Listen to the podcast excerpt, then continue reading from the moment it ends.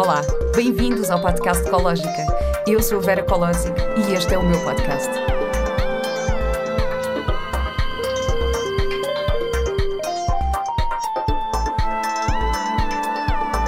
Com o apoio da Pivita. Olá e bem-vindos a mais um episódio do podcast Ecológica. A minha convidada de hoje é a incrível, talentosa, bonitona e grande amiga Mariana Norton. A Mariana é atriz e cantora há muitos anos. Em 2004 ingressou na Escola Superior de Teatro e Cinema no curso de Formação de Atores e em 2008 na Escola Superior de Música de Lisboa no curso de Jazz. Participou em diversas telenovelas e colaborou com diversos músicos. Formou mais recentemente o trio Elas e o Jazz, com Marta Hugon e Joana Machado, recriando o universo sempre contemporâneo dos musicais da Broadway e dos clubes de jazz de Nova York. Já nos conhecemos há alguns anos, mas só depois da nossa viagem a Cuba no ano passado é que ficámos mais próximas. É Olá, estou tão contente de aqui. Também eu. Bom, olha, antes de começarmos, eu gostava de partilhar aqui uma história. Porque eu gosto muito de ti, como tu sabes. Eu também gosto muito de ti. E, hum, e eu acho que tu és mesmo daquelas amigas com quem eu consigo ter uma relação sem merdas. É verdade. Mesmo. É verdade.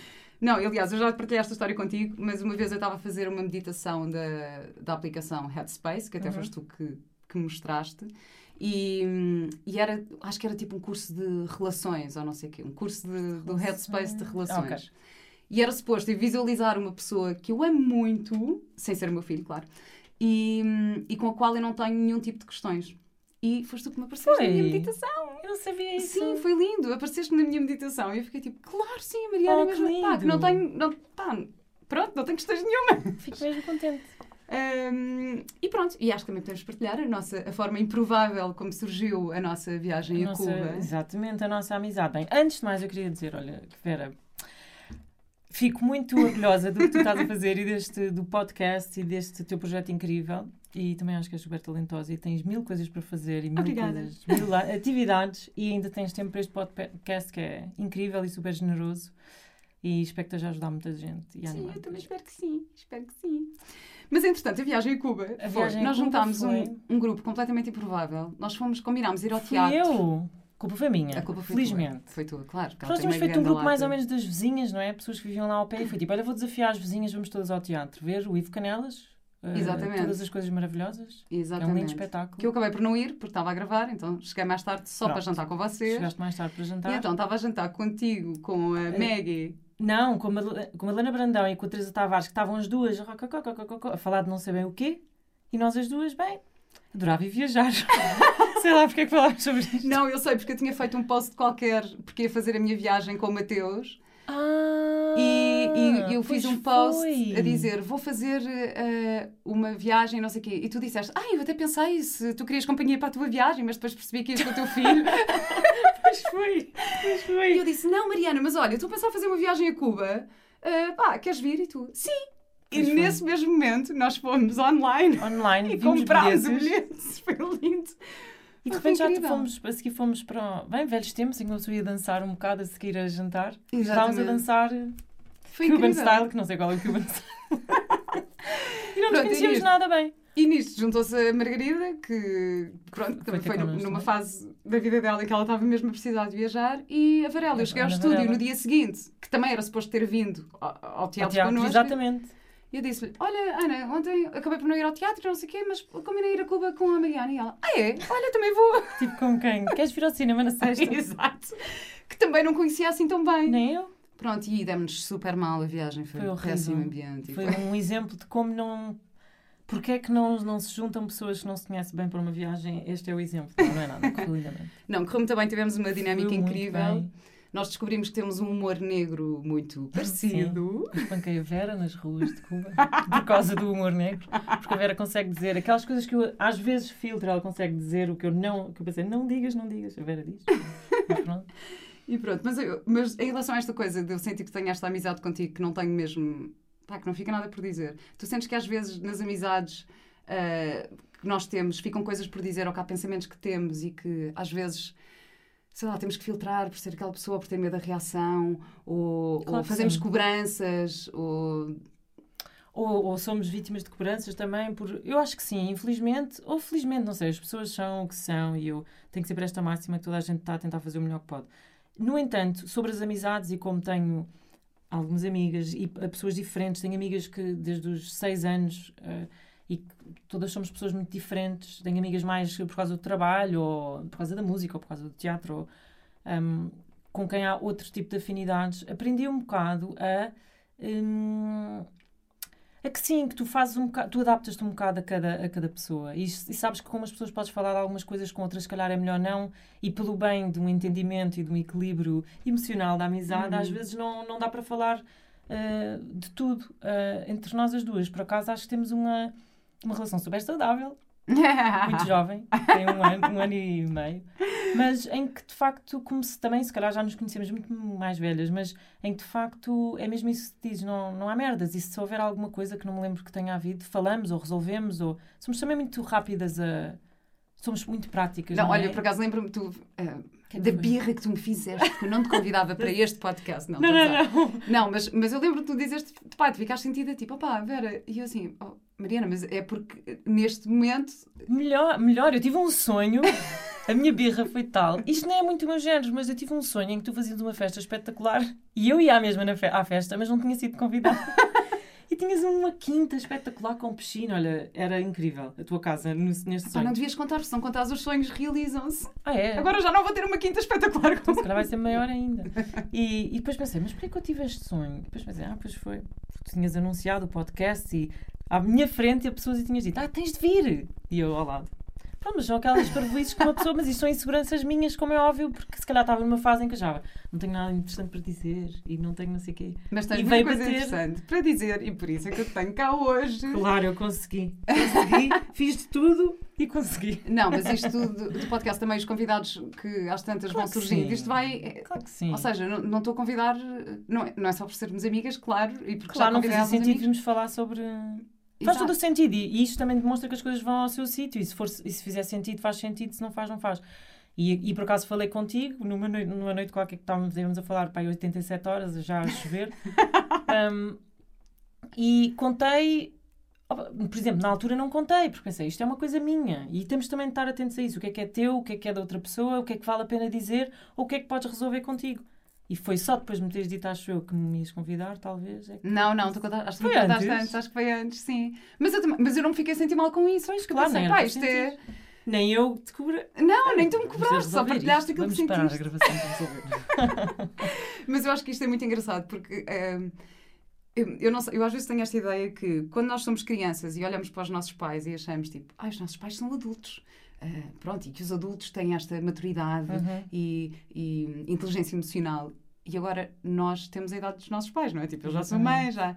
E de repente pensas assim, não, afinal, eles também tinham uma criança dentro deles e que, e que, nós também temos e continuamos a ter os mesmos sentimentos de. É uma grande uh, aprendizagem. As essa. mesmas inseguranças em relações de amizade, em, em relações amorosas. Uh, e se calhar às vezes temos atitudes, uh, sei lá, cobranças ou, ou, pequenas birras, como eu estava a dizer, que achávamos que era uma coisa tipo super infantil, claro. super infantil, mas afinal ainda estão connosco. Ainda estão connosco, claro, e fazem parte, e faz parte sempre. Acho eu, desde sempre. Tu achas que cresces e amadureces, e, e cresces e amadureces de facto, mas continuas a ser uma pessoa, pronto, e é isso. E com os pais, há, é, com os pais há essa, esse reconhecimento que é muito importante, pensar que são só pessoas, como nós, que têm dúvidas, têm medos, têm inseguranças, têm felicidades, têm alegrias, têm birras, têm e isso é claro. é, acho que isso é amadurecer, não é? Aceitar as pessoas. Sim. E entre amigos nisso. isto também acontece e é absolutamente normal. Sim. Aliás, às vezes há conflitos que acontecem em grupos de amigos e que tu pensas, ah pá, não, desculpa, isto é tão escola primária. Claro. não é? Às vezes há. E às vezes há, às vezes é. E, e depois pensas, ah pá, pois, pois é, tão escola primária, como é que isto, como é que nós ainda estamos aqui? É, é engraçado, não sei. Eu, eu, pelo menos tinha isso quando era miúda, que achava que, que os adultos eram super adultos. Claro! E afinal... Os adultos eram super responsáveis e tinham as respostas para tudo que nós agora não temos e acho que vamos, sei lá, se vivermos mais 40 anos, vamos continuar sem ter. E isso também é a maravilha da vida, não é? Ir descobrindo coisas, ir descobrindo, ir aprendendo. Exatamente. acho Olha, mas então, eu convidei para este podcast uhum. porque acho que temos aqui um tema muito uh, importante uh, que temos de falar. Aliás, eu já abordei isto em alguns episódios. Tive um episódio com a Filipa Maló sobre um, saúde mental E tu, um, na altura da morte do Pedro Lima, que foi uma, um grande choque para, para toda a gente, uhum. tu partilhaste um post em que hum, contaste um bocadinho a tua experiência em relação aos teus ataques de pânico e ataques de ansiedade. Uhum. E esse post foi mesmo, foi super importante e, e ouvi imensa gente que te, que te, respondeu uhum. e tiveste imensos comentários e, e tu disseste coisas mesmo super importantes, como é importante procurar ajuda, como é que como é que te caiu a consciência que precisavas de ajuda e o que é que estava a passar contigo. E eu gostava de falar um bocadinho um bocadinho contigo sobre isto, que é como é que como e quando é que isto começou a acontecer na tua vida? Olha, eh, enfim, eu pensei muito agora, como vinha para o podcast falar contigo sobre isto, e de facto eu posso dizer, a minha resposta mais rápida seria isto. Começou assim mais claramente aos 25, 26, 25, 25, uh, que talvez seja uma idade assim uh, marcante. Mas, ou seja, aos 25 tive mesmo ataques de ansiedade ao ponto de tenho de fazer alguma coisa em relação a isto. Hum. E a minha qualidade de vida estava. Uh, eu estava a perder qualidade de vida por causa disto. Ou seja, tinha, tinha de tinha de mudar a minha vida e tinha de mudar o que se passava comigo. Mas agora, olhando para trás e em retrospectiva à minha vida, acho que já havia coisa, coisas de ansiedade antes, na adolescência, uhum. mas que é uma altura em que tu e eu tinha uma maneira de ser, que se calhar ainda tenho um bocado, que é sou super, sou forte e sou divertida e sou animada e, e, e não contava a ninguém que tinha alguns medos e alguns pânicos e algumas coisas Uh, ou então achava que eram maus pressentimentos passageiros e, e, nunca lidei nada com isso até que aos 25 explodiu. Mas uh, o que é que tu sentias? Tipo, fisicamente? Ai, os ataques de ansiedade são coisas horríveis e quem já teve sabe. Sei lá, começava a tremer, tremer descontroladamente, só pensamentos negativos e aqueles pensamentos, como é que se dizem? Em loop? Em loop, pensamentos em loop uh, negativos. Eu sei que me aconteceu. O primeiro assim grande foi em Amsterdão e que as ruas são todas assim pronto, são todas ruazinhas pequeninas e não sei o quê. Eu tenho muito bom sentido de orientação e de repente comecei a perder o sentido de orientação. E o ataque de pânico, talvez também, pelo menos para mim, tem a ver com o controle e a falta de controle. E eu, hum. eu e muitas pessoas. Para ti, para, para muita gente. Precisamos de sentir que controle, precisamos de controlar a situação. E de repente, quando comecei a perder o sentido de orientação, lá, não sei, veio como se fosse um saco que se abriu sem fundo e dos meus medos todos uh, em que eu pensei, não, só quando eu perceber onde é que eu estou é que me vou sentir bem, só quando eu chegar ao hotel é que me vou sentir bem, e cada etapa que eu atingi não me sentia bem. Até hum. que, nesse, isso foi uma noite, eu estava a viajar com o meu namorado na altura, no Interrail, na verdade, o meu ataque de ansiedade só acalmou quando eu comecei a desabafar montes de coisas da minha vida, coisas que eu nunca tinha contado a ninguém, coisas que eu tinha guardado dentro de mim e, e não sei, foi como saiu uma espécie de catarse. Uh, e foi só assim que eu me acalmei e acabei por adormecer para às 5 da manhã e pronto, continuei o Interrail. Uh, e só que os ataques de ansiedade não ficaram por essa noite. Hum. E, e quando voltei, depois achei quando voltar para Lisboa vai ficar tudo bem. tive um mês a viajar. Às vezes vinham, tipo, também aquelas coisas de Interrail, não é? De repente fomos perseguidos pela polícia em. em onde é que foi? Não é Bucareste? Em Praga. Estás a ver? Coisas assim estúpidas, não tínhamos bilhete no autocarro sem querer, tipo, umas máfias que há para lá, tipo, houve assim umas coisas, mas aí aguentei. Mas de repente lembro-me em San, Sebastião já não estava. Pá, já queria voltar para Lisboa, já queria, já não apetecia mais 80 horas de, de, de comboio até. Lembro-me tive um mais ou menos a sensação aí. de assim que chegámos à Havana, pensaste, não, que uma semana que eu viver em Cuba, não, Sim, não vou aguentar, tenho Havana, tive, tive, tive, tive, fui internado, não estou Não. Um, sim, mas na verdade ou seja, já tinha acontecido, só não tinhas identificado como. Não tinha acontecido desta forma. Não tinha acontecido ataque. Acontecia o quê? Ansiedade só. Eu ter ansiedade e achar que não tinha ansiedade. Hum. Pronto. Não sabia o que é que era. Não... Eu lembro-me de estar no conservatório, na escola de teatro, e me dizer: Ah, és muito tensa. E eu. sou tensa o quê? Estou super relaxada. Estás a ver? Tipo. Estavam-me sempre a dizer: estás muito tensa, o teu corpo é muito tenso e estás tensa. E eu achava que era uma pessoa super descontraída, porque tu achas que as pessoas são super extrovertidas e não é que eu seja super extrovertida, mas mais extrovertida e sorridente e, e divertida, não tem ansiedade e está. Então havia isso tudo, uma espécie de, de imagem que criei de mim própria que queria passar, que às tantas, pá, juro-te, foi tipo, naquela viagem, naquele momento, naquela noite, foi tipo, ficar contra a parede. Tu não és perfeita, não está tudo bem resolve uma data de coisas. e está tudo bem por não seres perfeita. Exatamente. Pronto. Demorou muito mais tempo até eu Isso foi o que tu tá partilhaste no teu post e que, que eu achei incrível. Sim, tirar esse estigma. Tirar esse peso de. Uh, não, que somos perfeitos ou que temos capacidade de resolver tudo sozinhos ou podemos simplesmente Exatamente. ler um livro de autoajuda e vai ficar tudo bem. Não, calma. E resolvemos sozinhos e não vamos incomodar pessoas e, e, e eu sou forte. Por amor de Deus, eu já fiz tantas coisas. O que é que tem a ver? Claro. És forte, a tua vulnerabilidade torna-te forte muito mais do que ou aceitares a tua vulnerabilidade. É uma coisa que eu digo a algumas pessoas porque acho que mentimos muito. Hum. Não é por mal, mas mentimos a nós próprios aos outros. Uh, também não digo que devemos, uh, devemos viver num mundo em que está tá tudo bem e diga está tudo ótimo e, e é mentira. Não, mas, mas ou dizer está tudo péssimo e, e temos de ser otimistas e positivos, mas realistas. Tipo, há dias que não estás tão bem e podes falar sobre isso. Claro. para mim era impensável pegar no telefone e desabafar qualquer coisa negativa com uma amiga. Claro. E depois, porque também Antes. às vezes temos aquela aquele peso do ai não, não quero chatear ninguém com isto. Essa pessoa também Sim, deve estar. vou chatear alguém com isto, porquê? Mas não chateias.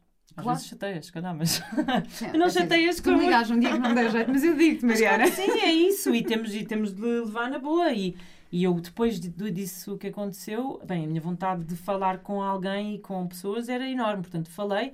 E aí, posso-te dizer, honestamente, percebi quem é que está ao meu lado e quem é que não está. E não é, isto não tem a ver com vingança, nem com cobrança, nem nunca levei a mal. Porque eu acho que cada pessoa lida com o que pode. Claro. Eu, eu na altura dava muito com uma rapariga, muito querida, muito inteligente, que mal eu disse, tive, estou a ter ataques de ansiedade e não sei o que é que é de fazer. Ela desapareceu da minha vida. E é mesmo e eu não percebi, na altura não percebi, estava tão baralhada, não percebi hum. nada. Hoje em dia olho para trás e penso, claro, ela tinha ataques de ansiedade. Pois, claro. Ela tinha ataques de ansiedade. E agora já sei, já percebi que ela já me tinha falado sobre isto, só que não disse o nome ataques de ansiedade. Ou seja, ela naquele momento não ia conseguir lidar com uma amiga que, na verdade, dava um ar de ser forte e âncora e, e tudo para ela, estar a, a, lidar com ataques de ansiedade. Isso são coisas que nós temos de perceber, porque às vezes, sem querer, podemos ser tóxicas, entre aspas. Lá está outro termo que também acho que pode ser reavaliado e tóxico não quer dizer que tu sejas má pessoa, mas naquele momento não fazes bem a, a, a, claro. não fazia bem àquela rapariga eu estar com ela e ela precisava de outra coisa na vida e nunca levei a mal, e, mas com os anos percebi melhor claro. esse afastamento e, e compreendo e respeito e, e, percebes, não sei, porque são e, questões complicadas. E foi, foi depois dessa situação que percebeste que precisavas de ajuda e que foste procurar um psicólogo ou foi mais tarde? Ai, aí, aí tinha de ser. Aí hum. tinha de ser, porque eu cheguei, eu fiquei, eu fiquei mesmo numa lama uh, emocional, eu fiquei mesmo. Cheguei a um ponto um bocado complicado em que não sabia sequer o que é que era realidade, o que é que era. Sabes, eu estava mesmo baralhada. Comecei, aquilo começou a tomar conta de mim. Hum. Um, e por isso, claro que fui procurar ajuda. E tinhas também problemas em dormir, não é? Sempre tive, sempre tive hum. um bocado, sou um bocado morcega. Mas, mas hum, mas até dormia, nessa altura não era tanto dormir como era o dia. Acordava e o meu coração já estava a bater a 120 por minuto. Estás a ver? Hum. 120 por minuto, sim, 120 por minuto. estava a fazer contas. 120 à hora, estamos a ver. E, e na altura tive, tive de arranjar. E alguém me aconselhou um psicólogo, lá está. Mais uma coisa, quando fiz o post, muitas pessoas me perguntaram conselhos de psicólogos, só que é muito difícil aconselhar. E aconselharam claro. um psicólogo que foi uma andota, pronto, foi uma andota na minha vida, porque ela era estranhíssimo e porque é uma pessoa que nem sequer devia ser psicólogo, na verdade. Portanto, não correu nada bem. Quantas sessões é que fizeste? Não sei, fiz algumas, fiz algumas ainda. Quer dizer, ajudou-me de alguma forma, depois eh, desajudou-me totalmente porque ele era uma pessoa muito estranha e. Mas às vezes, às vezes é um bocado. Eu acho que também tem a ver com a empatia que tu crias com a pessoa. Eu também tive, tive uma primeira psicóloga com a qual não eu comecei a ter os ataques de ansiedade aos 27 anos. Uh, já contei esta história também, que foi em palco, estava a fazer um espetáculo e não sei o quê, achava que ia cair e desmaiar uhum. e pronto, e aquilo de repente começou-se a apoderar de mim. Mas era sempre, que é. era sempre no mesmo momento. Claro. Nunca tive grandes dificuldades em dormir e eu sei que os dias em que. Sobretudo. Há, claro que há dias em que eu não consigo dormir, mas eu sei que é porque eu estou com uma preocupação extrema em relação a qualquer coisa Portanto, não é uma claro. coisa que me aconteça com. Aliás, eu sou aquela. Eu, eu Ai, tu irritas-me tipo, imenso. Eu ver aquela que dorme tipo... no avião e está turbulência máxima e que as pessoas aqui para cima dela estão a dormir. Tenho inveja. Não, imagina, mesmo a gravar, imagina, eu tenho ali um intervalo de cenas, eu durmo 10 minutos, durmo meia hora, vou dormir durante o dia. Tenho, tenho, essa so tenho a sorte de ter essa capacidade. Mas nos dias em que não consigo dormir, eu tenho perfeita consciência que é porque não estou de consciência tranquila. Pois. Que é alguma coisa que me está a preocupar muito. Claro. Um, Sim, essas noites são terríveis. Quando... Ou quando acordas à meia-noite, estás a ter um sonho, acordas à meia-noite e esse claro. sonho traz-te uma memória que tu ficas ali. Claro que isto já me aconteceu, mas uhum. não é de facto uma coisa recorrente na minha vida, mas sei que isto é um problema muito grande e que afeta muita gente. Uhum. Um, a questão do, do, do, dormir mal. E claro que eu acho que há várias formas de tentar resolver isso. Acho que há imensas terapias alternativas que também ajudam uhum. imenso, acupuntura, reiki, esse tipo de coisas, mas acho que de facto ajuda psicológica é fundamental. Sim, quando se tem ansiedade não é, não é preciso chegar ao ponto a que eu cheguei. E eu percebi que já há muito tempo que se calhar devia ter hum, uh, feito terapia.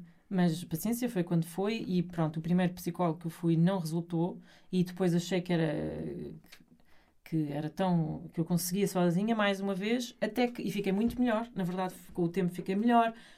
Também porque tudo é um é um conjunto não é? Falei mais com pessoas uh, houve mais pessoas que também falaram comigo sobre as suas ansiedades comecei -me a sentir mais normal porque tu achas sempre que és normal e que tens um problema gravíssimo que mais ninguém tem ninguém vai compreender. De repente percebes, percebes que tens um exército de amigos e de família que te ajudam e que te apoiam e as coisas as coisas vão vão melhorando um, só que passado um ano e tal, um, eu obviamente ainda tinha ansiedade porque o problema maior, e, já, e tu também falaste sobre isso, e acho que a Sofia também falou aqui, é a recordação e o medo, o medo do medo. Uhum. O medo de teres medo, o medo de ficares ansioso, não é? Uhum. Tipo, eu tinha medo de ter, ter um ataque de pânico, mesmo que tivesse tudo bem. Tinha um medo antecipatório de que acontecesse outra vez um ataque de pânico. E isso persegue um bocado. Portanto, ainda tinha isso, mas estava muito melhor. E o que começou a acontecer foi a minha vida toda funcional, normal, concertos, gravar, fazer. Só que acordava à meia da noite, outra vez com o coração, ou seja, super. Estava a dormir ferrada e de repente acordava com ataques de pânico. E fui mesmo tipo: chega! Tenho de arranjar mesmo alguém. E aconselhei-me com uma pessoa específica, uma amiga muito próxima, que é psicóloga também e que me aconselhou uma pessoa espetacular, que foi com quem. Lá está, mais uma vez, porque muitas pessoas me perguntaram o contacto do meu psicólogo. Hum da pessoa com quem eu fiz psicoterapia, isso não quer, não quer dizer resultou para mim. Claro, exatamente. Resultou para mim. Eu posso.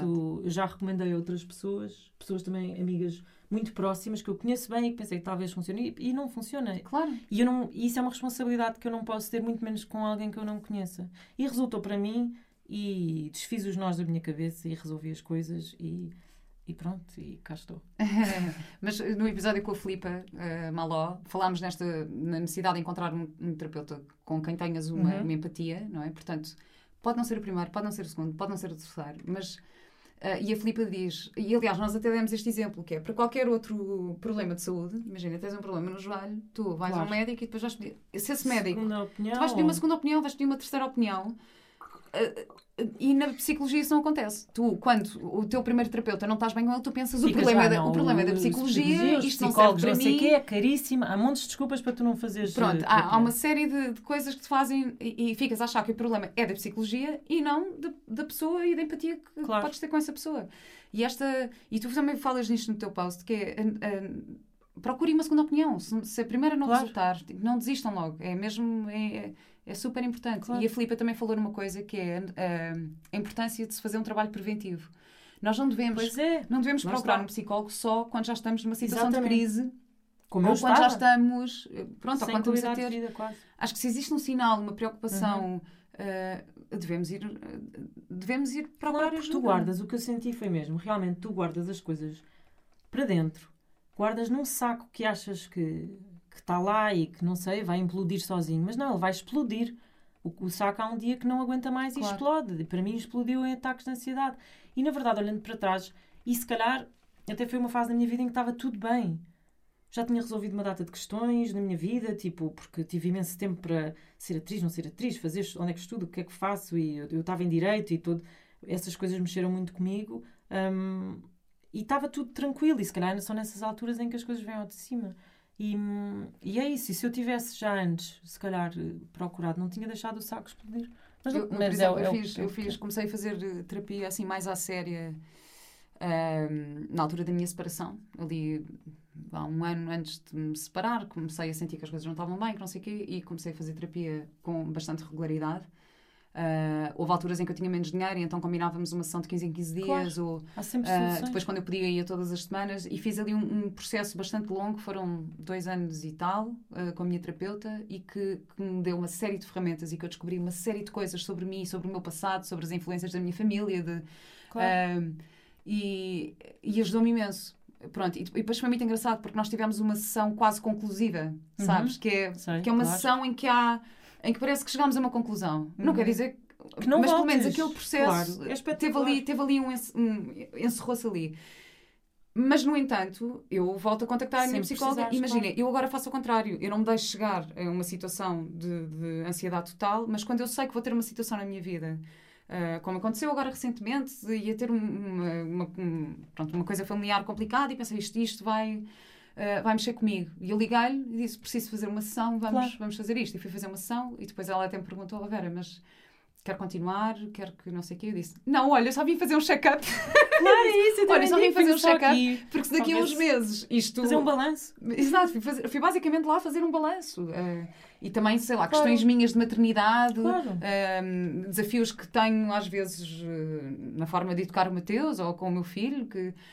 E, e fui lá fazer um check-up. Pronto, e que foi ótimo. E, e, e, sei, sei que ela está a par de, da minha situação e sei que se eu precisar voltar a fazer um claro. processo está tudo. Um... Sim, nós, nós, eh, nós na verdade estamos aqui a falar. Uh, acho que às vezes não se fala tanto sobre como fazer terapia tão espetacular. pois é. É que é mesmo maravilhoso. Imaginem é. uma pessoa que está ali a ouvir-vos durante uma hora e está ali só para vocês, sem julgamento, a ouvir. E as pessoas dizem, ah, mas não tenho nada para dizer, eu nunca consigo falar, mas vocês sério, é que falamos tanto e de tantas coisas e descobrimos tanto sobre nós próprios e, e um, para mim era mesmo, e às vezes quando ainda me hum. sinto, como eu chamo, com os nós na cabeça, eu vou lá e digo, António, só preciso aqui de desatar aqui uns nós. Ah, agora disse o nome dele. Não faz mal. não tem apelido, ninguém vai saber. Uh, mas às vezes é mesmo só desatar os nós, é só. Então falaste com o Zé e. Falei com o Zequinhas, como é que é? E o. E o Marcelo disse. não se preocupe, Mariana, e eu, ok. Um, e, e é isso, é, é espetacular. Não é. Há quem diga, ah, é muito caro e. Só que, eu, olha, nunca me lembro, juro-te, por tudo o que tenha gasto na minha vida de dinheiro estupidamente ou não, nunca penso. E aquela altura em que gastei imenso dinheiro com psicoterapia, que estupidez. Nunca. Pois é.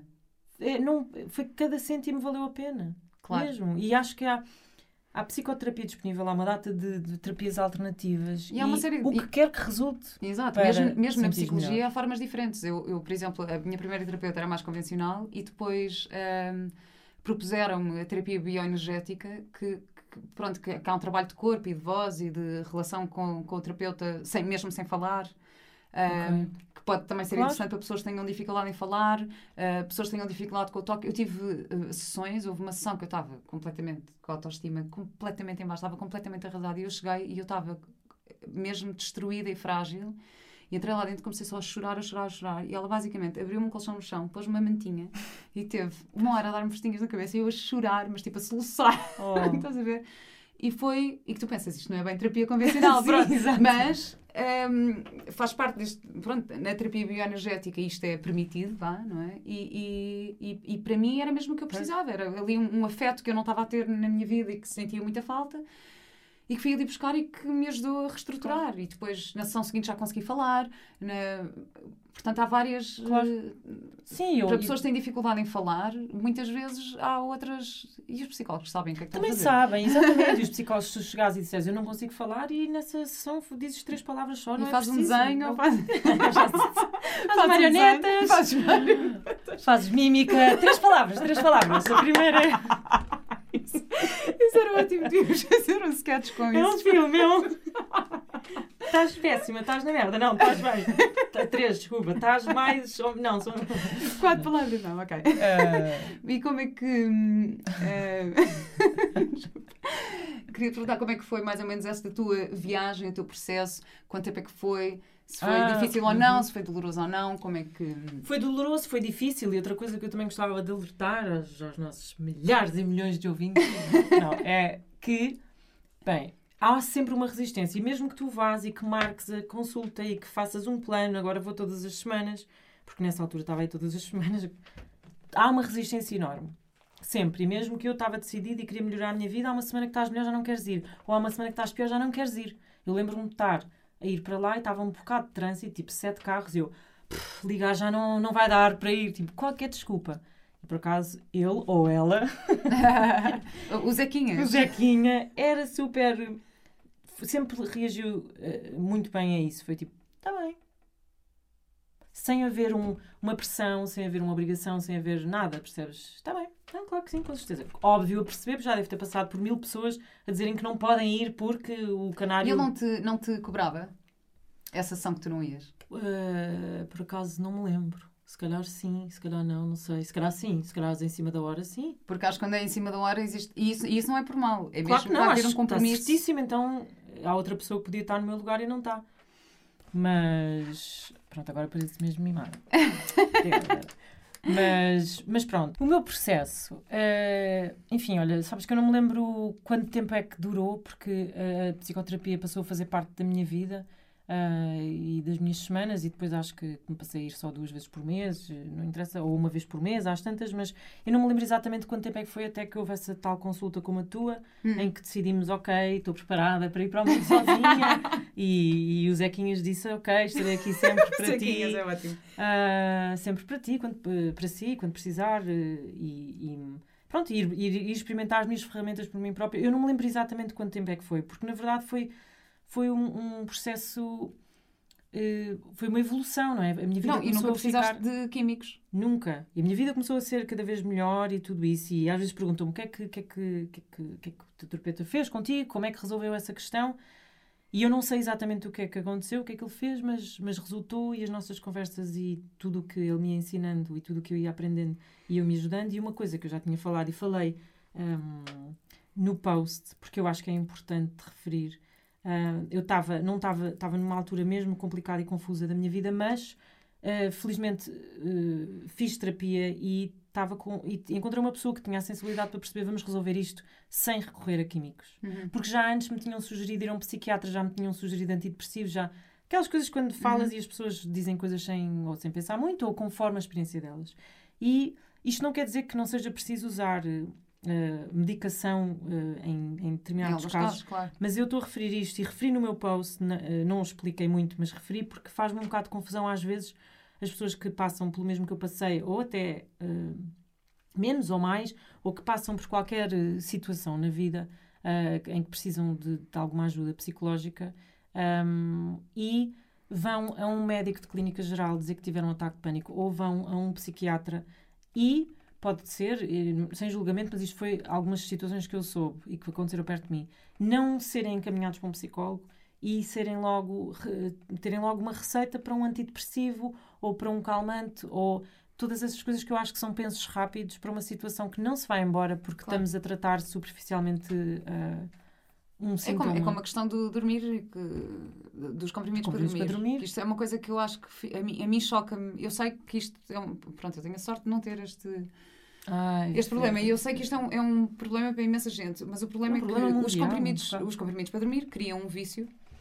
E eu acho que cada vez há, há pessoas mais novas eh, a recorrer a isso. Eh, eu tinha um amigo meu que começou a tomar comprimidos para dormir, tipo, aos, cedíssimo, aos 21 anos, e era a mãe que lhe arranjava as receitas para os comprimidos para dormir. Mas o que acontece é que depois tu tens essa bengala, essa muleta, e não podes simplesmente, simplesmente deixar de um dia para o outro. Tem que haver um desmame, tem que haver uma, uma Claro, preparação, tal como os antidepressivos.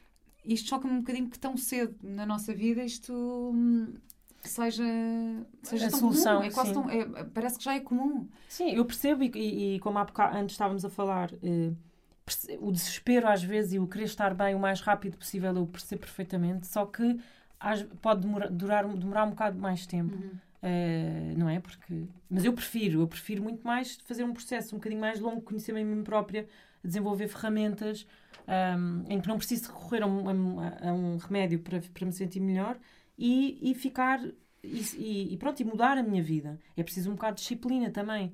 Uh, e esses corta-matos, uh, pronto, às vezes tenho pena que. porque acho que isso vai virar ao de cima noutras circunstâncias ou noutras. ou mesmo que não seja tão, tão óbvio, acho que vem ao de cima e tens coisas para resolver. E às vezes não são coisas horríveis. Nós ontem estávamos a falar sobre famílias, não é? Não, aliás, e... ia-te perguntar isso agora.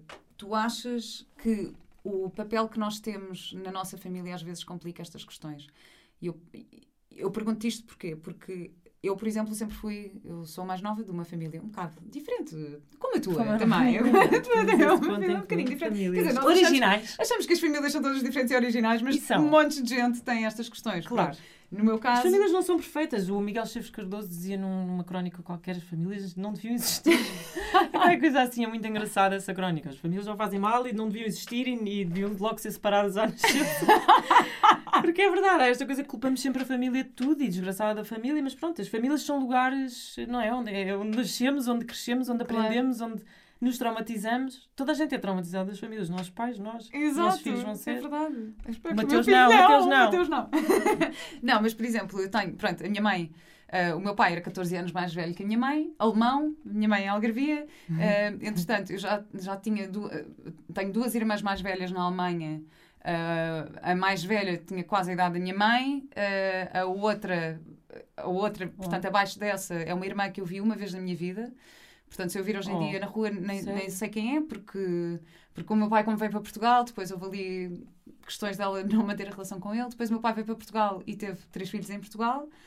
Uh, a minha irmã e o meu irmão, e eu sou a mais nova uhum. desta família toda. Portanto, eu tenho uma diferença. O meu irmão tem uma diferença de 7 anos, ele é 7 anos mais velho que eu, a minha outra irmã é 9 anos, e das irmãs da Alemanha tenho uma diferença de tipo 20 anos, ou mais, 30 anos, 40 anos, tenho uma diferença Uau. muito grande.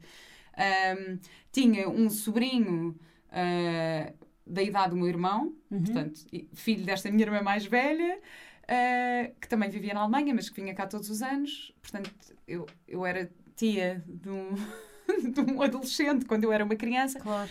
Portanto, era tudo assim um bocado complicado. Uhum. E eu, apesar de ser a mais nova, no meio disto tudo, eu sempre fui a mais forte da família. Era a mais forte, a mais derrascada, a que me safava sempre. E eu às vezes sinto que isto uh, também me trouxe aqui algumas questões, porque é do género, ah não, ela aguenta, ela se calhar não precisa dos mimos, ou ela se calhar não precisa do. do porque, porque, porque era forte e desarrascada e tinha essa, essa capa. Mas isso, depois, mais tarde, eu percebi que me para, já também me dificultava, dificultava em pedir ajuda, em uhum. vulnerabilizar-me, em Uh, claro, tu adotas a imagem que te, passa, que te dão de ti próprio, não é? Sim. Tu recebes essa imagem e adotas, pronto, eu sou forte, eu sou desenrascada, ok, então eu sou forte, eu sou desenrascada. E eu lembro-me de tu partilhares também comigo, também de seres bem disposta da família e... Era um bocado Sendo que também tens uma família assim, com irmãos de um lado irmãos do outro. Que, e... como tu imaginas, na escola tínhamos de quase fazer desenhos, tipo, só os filhos de um lado e os filhos do outro. E, e, é Sendo que isto agora é cada vez mais comum agora. Grande, também estrangeira, também muito... Estrangeira, entre aspas, todos eh, são portugueses, mas eu também como americana que facilitou imenso em Cuba uh, Sim, claro, o espanhol. Vamos, las chicas, guapas. Desculpa, só uma parte. Nós tivemos um momento em que fizemos uma reserva para um restaurante e, a, e, a, Mariana está a falar ao telefone, a fazer a reserva e eu digo assim, Mariana, Mariana diz assim, eh, somos quatro chicas muito guapas que fizeram muito divertidas, muito, guapas. guapas. Claro que chegámos, somos as quatro guapas e divertidas. E por isso foi muito giro esse jantar. Pois foi. E tu cantaste ao vivo. Cantar. Foi tão lindo. Foi lindo. Sim, mas um, a tua mãe, e esse papel que minha mãe é argentina, o que complicou imenso a minha vida. Não, estou a brincar. Minha mãe é argentina. Uh, foi, foi ai, será que eu posso dizer estas coisas? Mas pronto, os meus irmãos são. O primeiro casamento foi com um holandês, portanto, tenho irmãos com nomes estrangeiros. Uh, e depois casou-se com o meu pai, que é português, e que também já tinha filhas de outro casamento, e portanto somos assim todos muito diferentes. E, e chegámos a viver os seis, todos, seis filhos todos na mesma casa. Um, e, um, e sim, eu acho que tinha um bocado um papel. A minha mãe dizia carinhosamente que eu era o sol, que eu era um sol na casa, e isso é maravilhoso, mas eu acho que eu também, provavelmente, eu era só um sol na vida das pessoas. Eu gostava muito de ser, e, e, acho que isso contribuiu e não tem, lá está, não, não é culpa nada da minha mãe, nem, nós temos a nossa personalidade e mas às vezes levamos um bocado demasiado a sério os papéis que, que decidimos ter ou que, ou, que, ou que é preciso que tenhamos, porque se calhar também era preciso que eu tivesse esse papel, não sei. Um, e, e, e, isso não me fez bem, porque lá está, eu achava mesmo que eu era, que o meu papel nos grupos de pessoas e nos amigos e na família era de ser a pessoa uh, bem disposta, centrada, que animava. Eu queria animar os momentos e queria estar sempre divertida e até, até perceber que, ok, a vida não é só isto e eu não posso estar sempre animada e divertida e houve coisas que não foram animadas nem divertidas na minha vida. Um, e que têm de ser resolvidas. Lá está a família como um berço traumatizante, mas um, pronto, nenhuma família é perfeita e há muito esta coisa. E, e, realmente aos 25 foi um momento decisivo para mim de, de resolução de uma data de problemas e de algumas coisas que vinham de infância, porque vêm eu odiava essa coisa dos traumas da infância. Mas a verdade é que vem de infância, vem, vem hábitos teus, uh, pensamentos eh, que, nos quais cais sempre por, por coisas do passado e, e, e nem acho que seja tipo. Pronto, reconheces, uh, compreendes, aceitas principalmente essas questões e segues em frente. Porque há, uh, porque há uma coisa, como falámos das famílias, fiquei a pensar nisso Ainda sinto que há muitas há, que há pessoas que passaram por coisas horríveis, sem dúvida, nas famílias, com as suas famílias e coisas que não tinham culpa nenhuma. E mesmo hoje em dia ainda vejo, e é, é triste ver coisas tão horríveis que se passam com, com crianças e, e não é preciso ir para coisas tão extremas, mas todos temos famílias complicadas e acho sempre que temos de ser e temos de existir e temos de viver apesar disso e não por causa disso. Uhum. Por causa, porque acho que há, muitas pessoas ficam presas no, nos traumas de infância ou de vida e agora não estou a falar de nenhum trauma específico, é óbvio que há coisas muito difíceis de ultrapassar, mas nós temos de ser, para além disso, temos de reconhecer, aceitar um, e tornar-nos melhor, melhores uh, pessoas e não culpar sempre ou olhar para trás. Temos mesmo de olhar para a frente, porque às vezes também, também sinto isso, que é a culpa do meu pai, a culpa da minha mãe, a culpa dos meus irmãos, a culpa. E cada um está a fazer o melhor que pode. E cada um está a fazer, como falámos agora, voltando ao início da nossa conversa, os nossos pais, como dizia a música da Elis Regina, não é? Como os nossos pais ou não, sim, é, Mas dizem vamos ser. Favor, não, não, não, uh, vamos fazer tudo como os nossos pais ou como fizeram os nossos pais. E... Eu, por acaso, há uma coisa que, tu, que, que, agora também só me caiu a ficha há pouco tempo. Eu fui fazer uma consulta de aconselhamento parental uh, por causa de questões, queria comunicar a Mateus de uma certa forma, e houve uma coisa que, que o psicólogo me disse que foi muito interessante, que é um, a criança cria ou seja, a criança tem, tem um, um, certo tipo de informação, ou informação que os pais deixam passar, ou que houve numa uhum. rádio, ou que houve na televisão, ou não sei o quê. E criam uma narrativa de acordo com o seu conhecimento. Pois. Ou seja, nós próprios, algumas coisas que temos de infância foram narrativas que nós criámos uhum. de acordo com o conhecimento claro. que tínhamos na altura. Isto, eu fiquei, fiquei a pensar nisto, fiquei a pensar, pois é, que interessante, isto de facto. Ou seja, se ninguém me esclarecer isto em, em que há coisas que há coisas que eu acho que as crianças nem sequer devem ter acesso, acesso ao contacto, não é? Claro, Mas que se escaparem e é? tiverem, pode acontecer criarem uma narrativa Uh, e às vezes o não falar sobre isso ou não, não se expressarem, às vezes é mais preocupante uhum. do que ter uma criança que, que, de repente explode ou chora ou grita ou tem. Pois. Às vezes isso é melhor uhum. do que uma criança que não se expressa tanto, porque, porque aí sim pode haver uma narrativa que está a ser criada na cabeça. Claro uh, que nós, como adultos, nem sequer temos essa, essa consciência. Pois, eu achei isso muito interessante. Isso é muito interessante, porque, hum. aliás, deve, eu acho que quando somos crianças achamos que tudo gira à nossa volta, não é? Tudo é pois. é por causa de nós e tudo é culpa nossa. E, e isso é muito interessante, realmente. Se calhar há coisas que ficam. E que nem não eram é reais. sim, não, não eram, não eram hum. e não tinha a ver connosco, nem claro. tinha. It's not about you. It's not about you. mas, mas isso é super interessante. Eu acho incrível porque eu ouço muito falar sobre a tua relação com o Mateus. E realmente deve ser, eu não sou mãe ainda, mas é uma aprendi, deve ser uma aprendizagem assim, meio relâmpago e, e forte sobre a maternidade e sobre eu não é? que quem foste como tem... criança, com, quem és como mãe, como claro. é que os teus pais, a tua relação com os teus pais deve ser mesmo uma perspectiva. Eu questiono-me todos os dias, mesmo em atitudes que tenho com ele, ou não atitudes que tenho, eu questiono todos os dias o, o porquê, porque é que eu estou a fazer Vais, é A cena triste é que vamos traumatizar os nossos filhos. eu posso dizer isto com mais tranquilidade, não tenho filhos. Os meus cães provavelmente estão traumatizados. Olha, mas se isso acontecer ao Mateus, por favor, ajuda, se eu não tiver essa capacidade. Fala com ele, por favor. Olha, mas queria-te também perguntar outra coisa, também aqui em relação à ansiedade. Tu achas que a ansiedade está relacionada com as expectativas? Claro. E ainda mais hoje em dia, nestes sim, novos. Positivo. Positivo, sim, sim, Ponto. Pronto, acabou. Obrigada acho que sim, acho que, acho que sim. Não, mas ainda mais uh, em relação a estes novos tempos que vivemos e que temos uma, uma era de redes sociais Sim. É, de redes sociais, de Instagram, uhum. Facebook, de fotografias, de, da imagem uh, da mulher perfeita ou da imagem de. Eu acho que isso é uma coisa que. Desculpa, queres Sim, sim, sim, não, continua. Acho que é uma coisa que tem vindo a acontecer um bocado. Uh, talvez. Ah, agora vou-me armar em, em socióloga historiadora, mas uh, quem quiser corrigir-me. Mas sinto um bocado que tipo, durante o século XX. Um, não é? Começámos a ter novos modelos de, de vida, como. E novas expressões, como tens de ser super feliz, Hum. Nós temos uma obsessão por ser felizes e, e, as redes sociais são um bocado símbolo disso. Nós somos obcecados em ser felizes. E hoje em dia sinto que não conseguimos muito bem lidar com o facto de às vezes não somos felizes, uhum. ou muitas vezes não somos felizes. Eu acho imensa graça, agora lembrei-me. Estou aqui ao lado de um piano de cauda.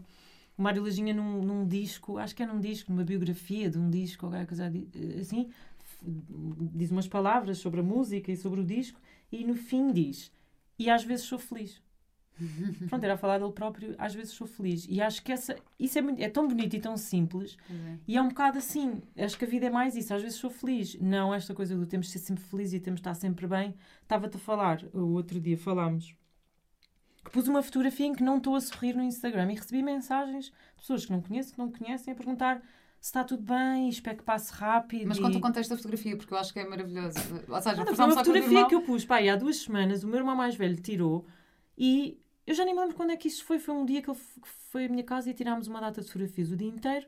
E eu estou a olhar pela janela. Eu nem sei se ele me estava a tirar fotografia naquele momento. Sei que não se passava nada de errado, nem de difícil, nem de duro na minha vida. Pelo contrário, estava tudo bem.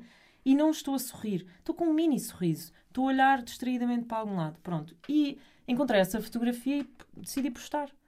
E recebi logo mensagens: o que é que se passa? E espero que não seja nada de, de difícil. E há esta coisa de às vezes um bocado dramatizado mais se uma pessoa não aparece com, com um grande sorriso. E há esta pressão. Há pressão, eu acho que há uma pressão para sermos super felizes, há uma pressão para sermos super criativos, há uma pressão para sermos uh, para termos uma carreira inspiradora, há hum. uma pressão para tirarmos férias em sítios paradisíacos, isto agora a ver com as redes sociais, há uma pressão para sermos super bonitos e jovens. Atenção, e... que as minhas não são férias, eu estou a trabalhar, Mariana, as minhas. Não, Vera, realmente às vezes. Não, claro que sim, e toda a gente pode fazer isso. Uh, não, o, claro. o, que não pode. E, e, acho, em relação às redes sociais, tu publicas o que queres, que é uma coisa que também. E se te apetecer publicar só férias espetaculares e coisas positivas, publicas. Mas acho que há uma espécie de pressão, mas que eu acho que é humano, sempre houve. Mas agora há uma exposição muito maior de toda a gente e há. Hum, como é que se diz? Ilusões muitas ilusões aqui que criam expectativa.